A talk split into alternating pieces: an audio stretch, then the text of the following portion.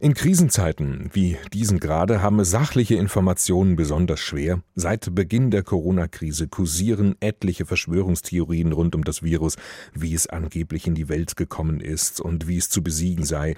Später hat sich das dann gemischt mit der Kritik an der Politik, vor allem mit der Kritik an den Beschränkungen unserer persönlichen Freiheit und den Grundrechten.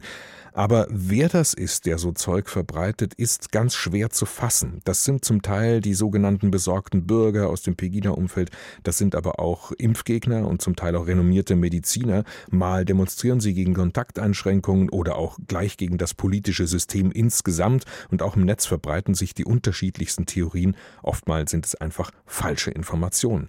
Mit all dem hat sich Florian Meissner intensiv beschäftigt. Er ist Kommunikationswissenschaftler an der Heinrich-Heine-Uni Düsseldorf und arbeitet auch für NewsGuard.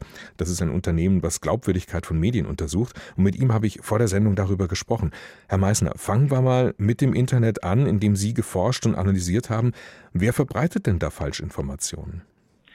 Das Spektrum ist sehr breit. Also wir haben ja jetzt konkret auf die Facebook-Seiten geschaut, auf populäre Facebook-Seiten mit äh, hoher Reichweite, also die von vielen Leuten geliked werden.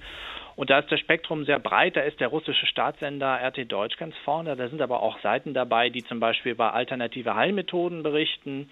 Da sind Impfgegner dabei. Da ist die Facebook-Seite eines rechten Magazins dabei. Und ist das jetzt mehr geworden in der Corona-Krise? Also wir haben schon beobachtet, dass das Thema Falsch- und Desinformation wirklich explodiert ist, wenn ich das so sagen darf, in der Corona-Krise. Das kennt man auch aus anderen Krisen, dass das einfach ein Nährboden ist für Verschwörungstheorien. Also Leute sind mit einer großen Unsicherheit konfrontiert, auch persönlichen Ängsten und da ist einfach der Bedarf einfach an Erklärungsangeboten hoch und äh, das wissen dann auch die Verbreiter von solchen Verschwörungstheorien und springen dann auf diesen Zug auf. Das haben wir auch beobachten können. Also äh, Seiten, die auch Webseiten, die schon vorher einschlägig waren für die Verbreitung von Falsch- und Desinformationen, die sind dann sozusagen auf diesen Corona-Zug aufgesprungen. Also das ist erstmal egal, was man verbreitet. Hauptsache, es ist eine Verschwörungstheorie?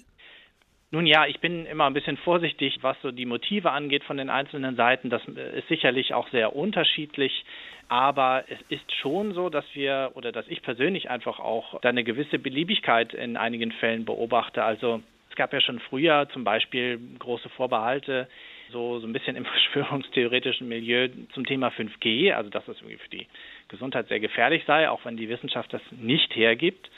Und, ähm, der neue Mobilfunkstandard, der jetzt ausgebaut genau, werden soll. Genau. Ja, genau. Und das wird jetzt zum Beispiel kombiniert dann mit Corona. Also da wird irgendwie ein künstlicher Zusammenhang hergestellt, dass äh, irgendwie äh, es vielleicht sogar äh, Corona verursacht sei durch 5G. Also es sind wirklich krude Dinge da unterwegs und das ist natürlich schon eine gewisse Beliebigkeit, äh, wenn man so will. Das sind ja jetzt insgesamt eben dann sehr viele, sehr verschiedene Gruppen, die da eben solche Verschwörungstheorien verbreiten, haben Sie schon gesagt. Also manche beobachte ich so, scheinen AfD-Anhänger zu sein, vielleicht Pegida-Sympathisanten. Andere wirken eher wie so eine Art Hippie-Bewegung, dann Kapitalismuskritiker, eher linke Theaterintendanten. Kann man da eigentlich noch so in politisch rechts und links unterscheiden oder geht das gar nicht mehr?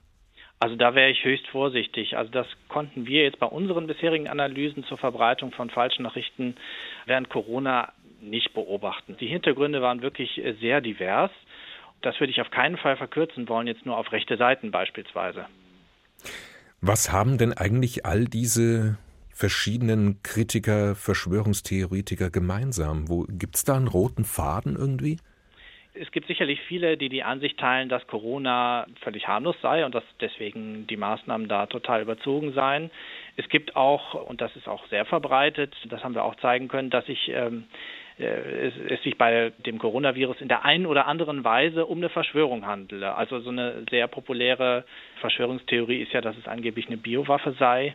Tja, also Leute, die für solche Theorien stehen, die sind dann eben der Ansicht da offenbar, dass das die Mehrheitsgesellschaft, dass das auch die klassischen Medien halt einfach nur nicht begreifen würden und verstehen das dann als ihre Rolle, das zu propagieren. Also geht es da nur um Aufmerksamkeit oder wirklich um ein politisches Ziel? Also ohne Aufmerksamkeit ist das Thema natürlich nicht zu denken. Ne? Also äh, natürlich äh, geht es da um Aufmerksamkeit und es gibt natürlich Beispiele auch von Falschnachrichten oder beispielsweise auch YouTube-Videos, die dann äh, mit irgendwelchen kruden Behauptungen, die dann viral gegangen sind. Da mögen dann in dem einen Fall mögen da äh, ökonomische Motive dahinter stehen, wirtschaftliche Motive, in dem anderen vielleicht politische Aber manchmal kann man das auch gar nicht genau festmachen. Also es ist manchmal mhm. wirklich unklar, warum da jetzt solche Verschwörungstheorien verbreitet werden. Und für wie gefährlich halten Sie solche Bewegungen, egal ob jetzt im Internet oder ganz real auf der Straße? Also äh, sind, sind das alles Spinner oder muss man die wirklich ernst nehmen als Gefahr für die Demokratie? Also ich würde sagen ja und nein. Also also was Charakterisierungen angeht, bin ich da vorsichtig. Da mag es die unterschiedlichsten Gründe und Motive dafür geben, solchen Verschwörungsmythen anzuhängen. Also ich glaube, was wir auch aus der Forschung wissen, dass schon Verschwörungstheorien oder Mythen zum Beispiel einen gewissen Einfluss auf Radikalisierungsprozesse haben. Das kennen wir auch aus anderen Zusammenhängen. Das äh, sieht man ja teilweise auch in der rechten Szene. Das ist ähm, sicherlich ein Element, was mir jetzt persönlich äh, schon äh, Sorgen macht. Ich hoffe, und da müssen wir, und, müssen wir auch alle was dafür tun, da ist auch der Journalismus natürlich gefordert, da sicherzustellen, dass also solche kruden Behauptungen und Theorien, dass das eben nicht in den Gesamtdiskurs der Gesellschaft einsickert. Das wäre natürlich dann auch eine gewisse Gefahr. Ja? Also wenn besonders krude Behauptungen oder auch zum Beispiel angebliche Heilmethoden, die in Wahrheit vielleicht aber total schädlich sind, jetzt im Kontext von Corona, dass das irgendwie eine Verbreitung findet, das ist natürlich schon gefährlich.